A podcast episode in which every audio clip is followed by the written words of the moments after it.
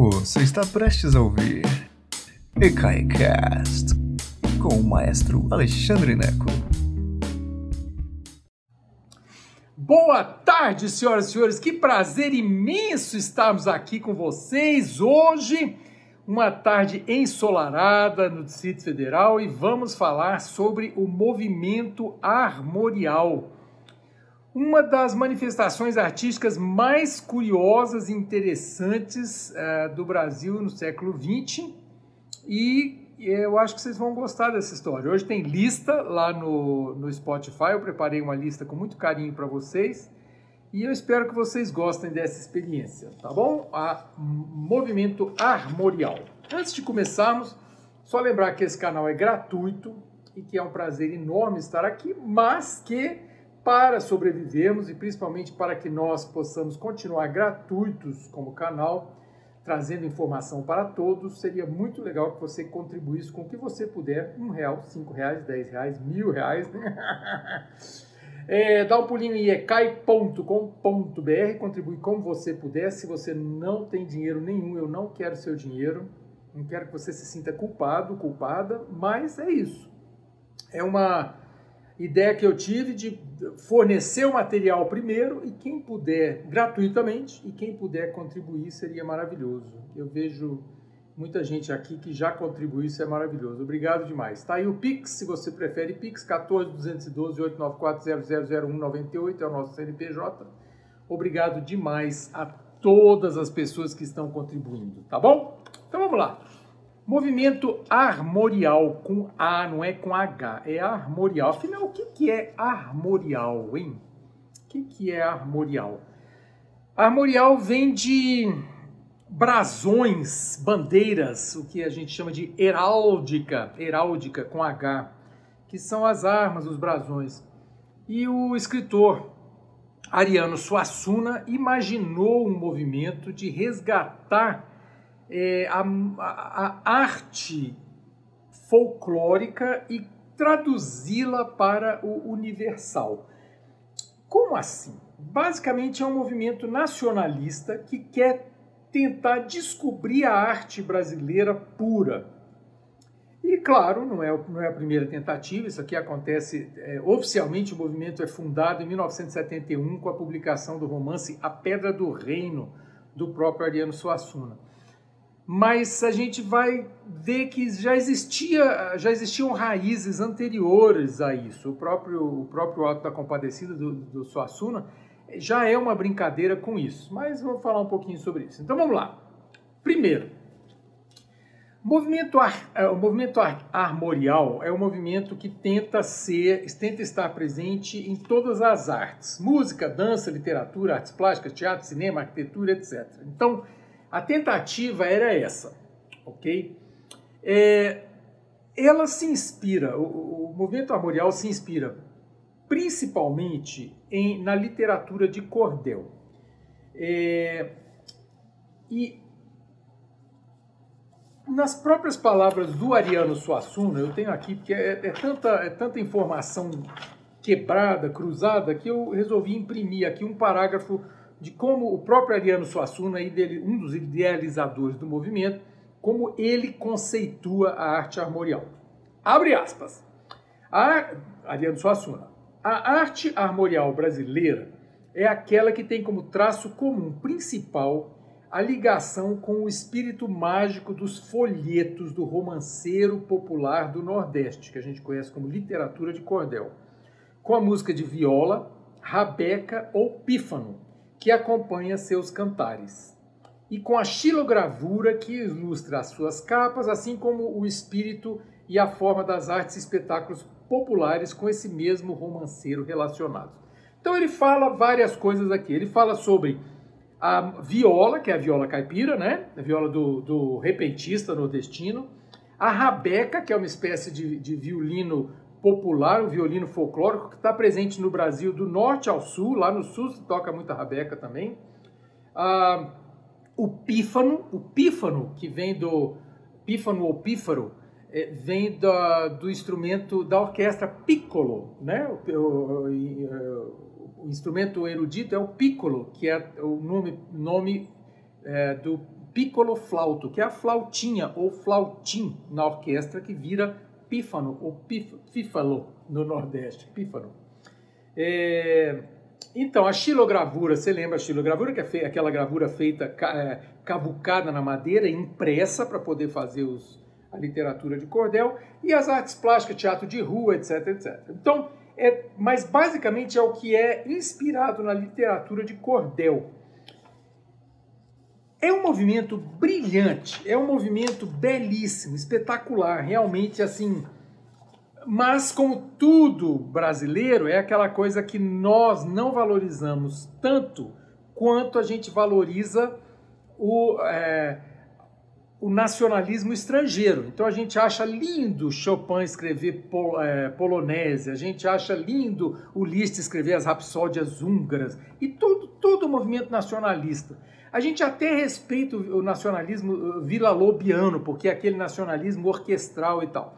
Aqui, nós estamos buscando um nacionalismo é, muito mais folclórico ainda. E a gente vai falar hoje especificamente, mais especificamente, sobre a música armorial. Claro que esse canal fala muito mais sobre música do que qualquer coisa. Então, um pouquinho sobre literatura de cordel. Né? Literatura de cordel é aquela literatura que é vendida, já foi mais, mas ainda é vendida em banca de jornal, e ela é, ela é pendurada num cordão, num cordãozinho que é pendurado na, na banca de jornal, e aquele cordão a gente chama de, eles chamam de cordel, e aí pendura a revistinha ali e vira literatura de cordel. Muitas vezes ela é em capítulos, então você tem um, um capítulo por semana ou um capítulo por mês, o, o sujeito vai lá e compra aquela revistinha para ler no, mês a mês, a capítulo a capítulo. Ela tem origem em Portugal, chama o romanceiro, romanceiro renascentista português, lá 1500, antes do descobrimento. E era vendido então em, é, em cordões. Poemas, romances, teatro. Gil Vicente, é, dramaturgo português renascentista, entre, entre a Renascença e o Barroco, publicou muita coisa em literatura de cordel. No Brasil, o cordel está mais associado ao Nordeste, mas tem muito cordel no Rio de Janeiro também. Rimas, especialmente, e também no Nordeste o cordel sobreviveu para ser publicado em jornais também. E são poemas, muitas vezes é, poemas regulares, rimando, e vale tudo, vale qualquer coisa. Você pode falar sobre qualquer assunto. Então, é, Lampião foi muito, foi um assunto muito divulgado em literatura de cordel. O suicídio de Getúlio Vargas, lá em 1954, eu acho, na década de 50, muito publicado em cordel. E hoje no Nordeste, especialmente Pernambuco, Paraíba, Rio Grande do Norte, Ceará e Bahia, especialmente esses, esses lugares, né? Ah, no caso da música, a gente vai buscar uma ligação entre o folk, entre o folclórico e o erudito. Então é aquela coisa, buscar inspirações no folclórico, como Chopin fez, com as poloneses, a valsa, por exemplo, que a gente acha tá, tão erudita e tal, a valsa era uma dança camponesa. A valsa apanhou para entrar nos salões da, da burguesia. Então, assim, a gente, é a mesma coisa que acontece aqui, é uma busca de um nacionalismo específico brasileiro. Então, a gente tem a Guerra Peixe, Clóvis Pereira, a, e aí algumas figuras que a gente vai falar hoje. A, o nacionalismo brasileiro, evidentemente, muito inspirado em, em Vila Lobos, a, em Alberto Nepomuceno, e tinha na literatura Mário de Andrade, que era um grande defensor do nacionalismo brasileiro. Mário de Andrade escreveu um livro sobre como a música brasileira deveria ser. Então, Mário de Andrade defende, por exemplo, que o português seja pronunciado como o português que a gente fala e não o português que para ser cantado deve ser perfeito. Ele defende que isso não é italiano, que isso não é francês. Que a gente deve cantar o português como o português é, falado. Isso é Mário de Andrade, quem sou eu para divergir do mestre, né? Então isso é um pouquinho do, de como o movimento armorial foi pensado. Na música especificamente, é, nós temos uma, uma coisa que acontece a partir de 1971, que é o seguinte: você tem duas correntes diferentes do movimento armorial. É, você tem um movimento armorial, porque já, já falei que o, o Ariano Suassuna foi o, idealizador do movimento, que ele queria que fosse um movimento gigantesco. Mas na música especificamente, um dos grandes idealizadores, um dos grandes é, criadores do som desse, desse, uh, desse movimento, como seria, como é o som armorial, foi o maestro pernambucano, aliás, ele é, ele é do Rio Grande do Norte, mas ele, é, ele virou professor no Conservatório de, do Recife, que era o Cussi de Almeida, escreve C-U-S-S-Y, Cussi de Almeida.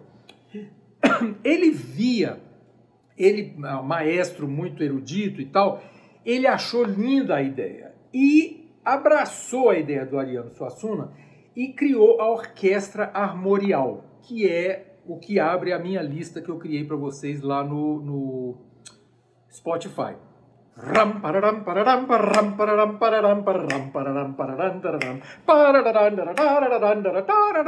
É muito bonito, é lindo de morrer, mas ele usa instrumentos eruditos.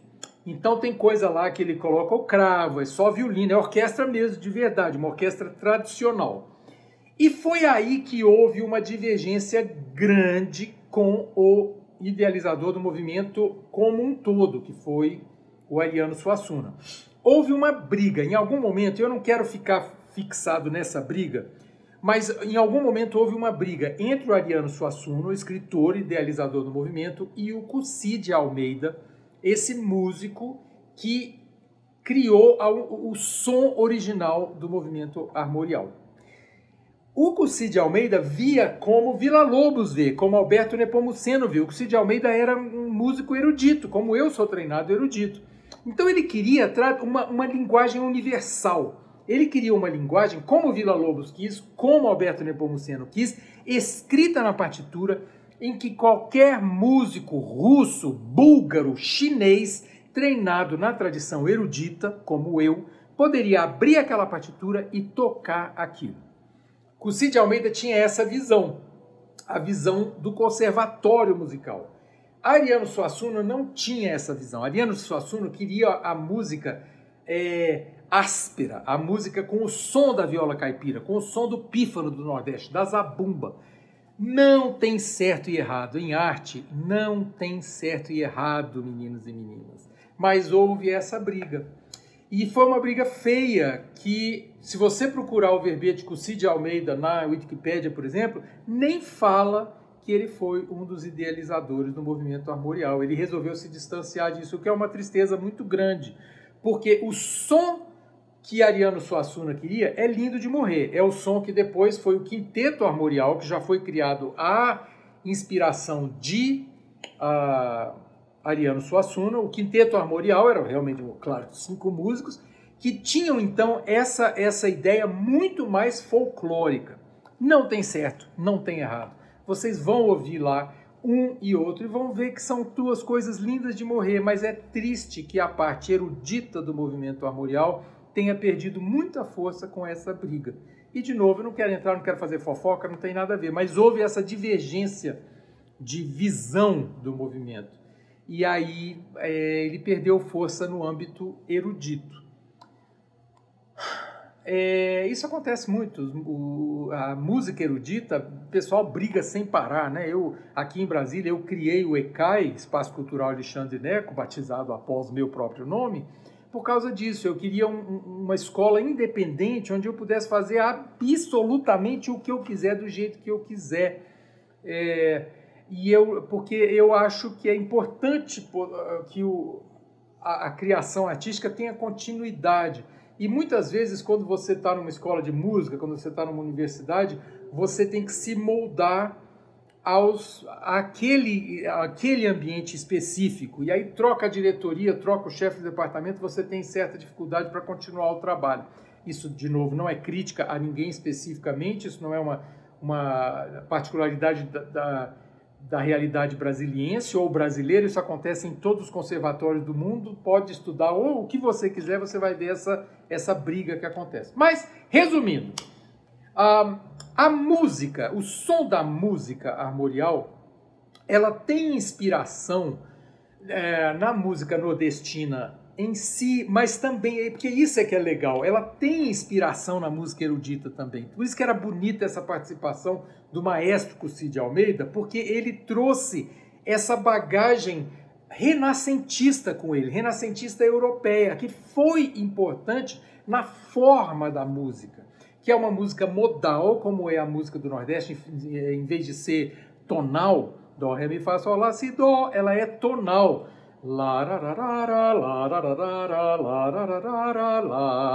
É uma coisa, ela não é da escala maior, ela é modal, ela é diferente. Você pode dar uma olhadinha na nossa palestra sobre os modos, pode dar uma olhadinha na nossa palestra sobre tonalidade, para você entender um pouco mais sobre isso.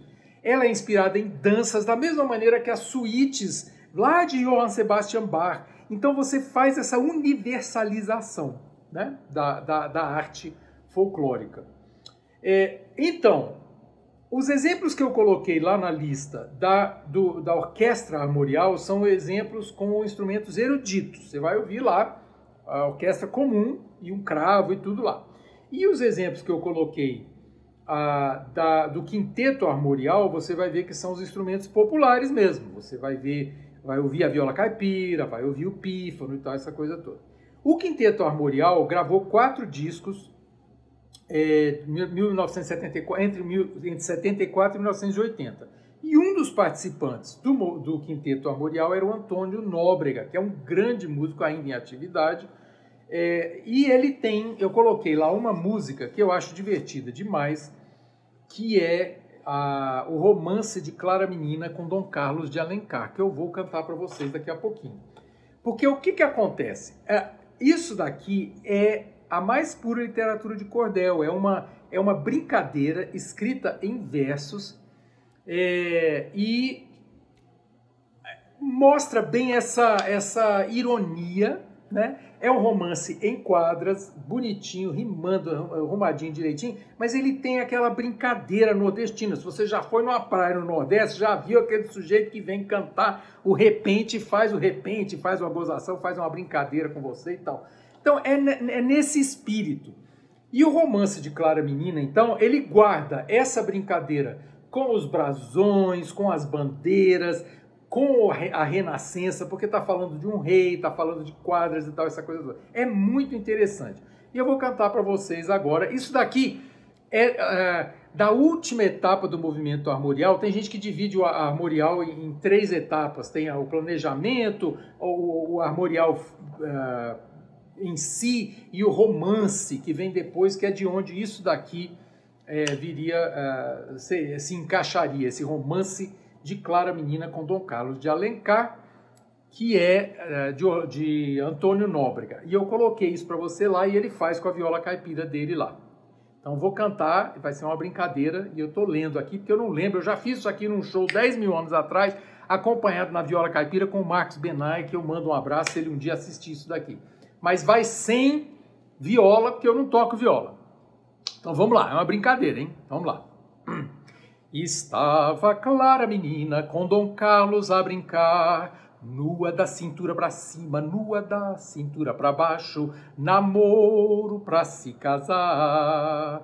Mas passou um caçador que não devia passar.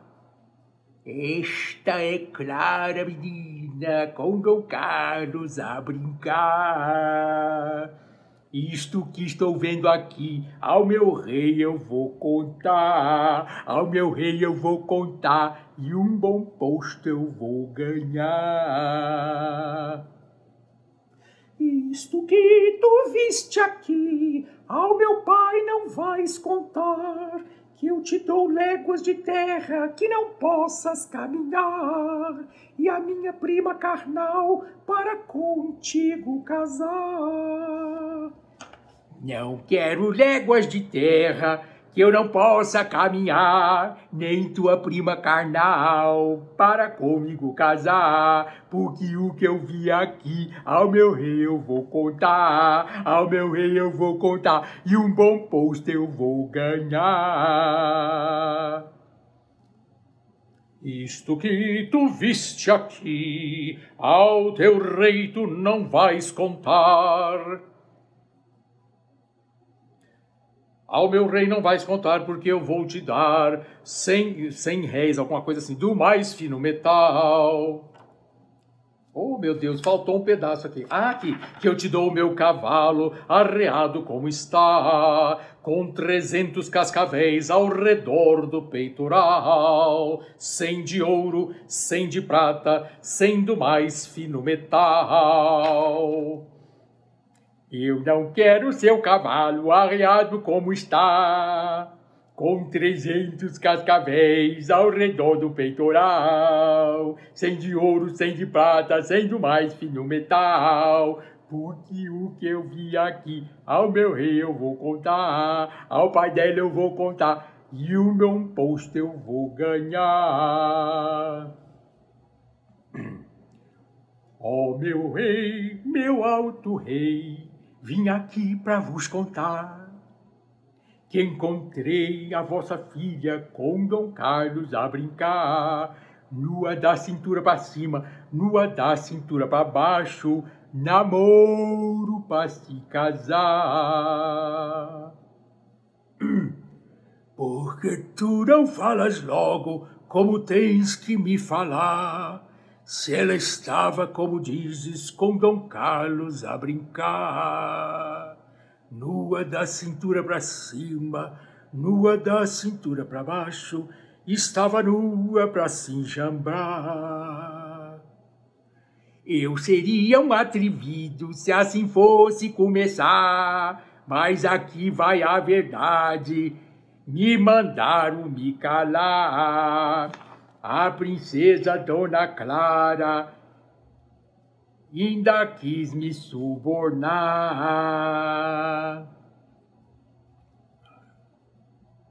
Ainda quis me subornar. Ah, meu Deus do céu. E é, cadê a coisa aqui? Ainda quis me subornar. oh, meu Deus. Aí ele diz: E o que foi que respondeste depois dela assim falar, disse: O que eu vi aqui, ao teu pai eu vou contar, ao meu rei eu vou contar, e um bom posto eu vou ganhar.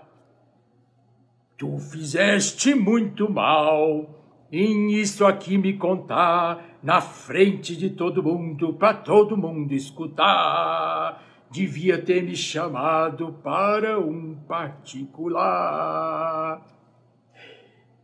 Eu estava só brincando quando disso vi falar. Não era Clara Menina nem Dom Carlos de Alencar. Ela estava bem vestida na igreja a rezar. Tu terias ganho posto falando em particular mas na frente desse povo o que mereces ganhar é o cepo do carrasco que está a te esperar pra essa tua cabeça de um só golpe degolar.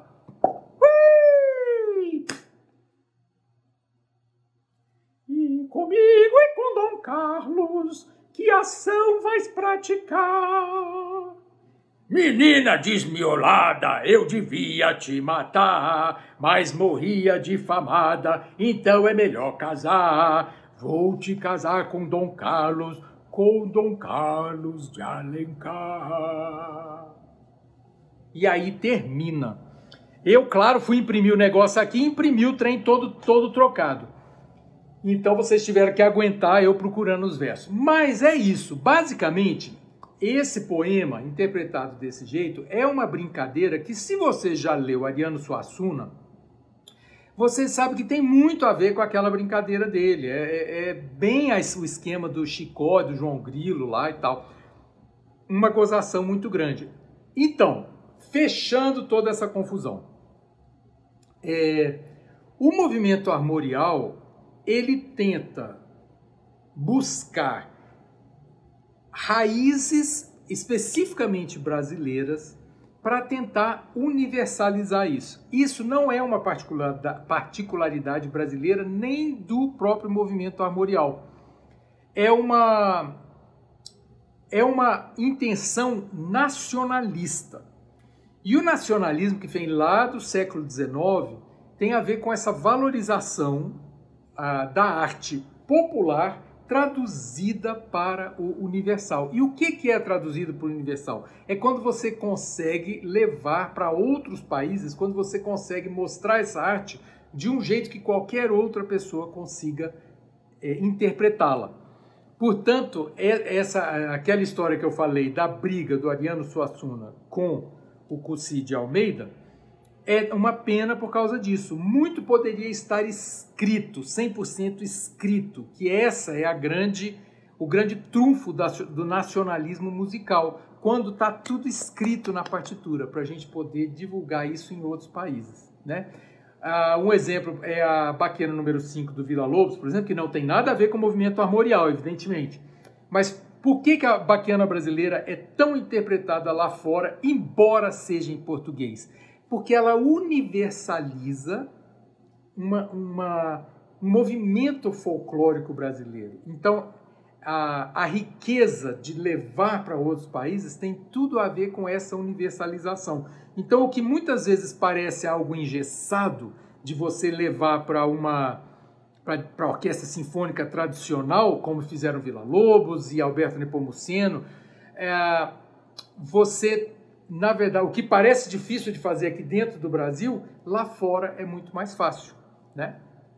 É isso, meninos e meninas. É, desculpa minha confusão hoje com o poema da Clara Menina, eu imprimi errado aqui, estou fazendo ao vivo, então é esse aqui é, o, é isso que acontece. Mas é isso. Eu queria muito que você fosse ouvir a lista que eu criei lá no Spotify, porque tudo isso vai ficar claro, inclusive essa, uh, esse poema que eu, que eu tentei interpretar aqui e que está cantado lá pelo maravilhosamente pelo autor, o Antônio da Nóbrega, tá bom?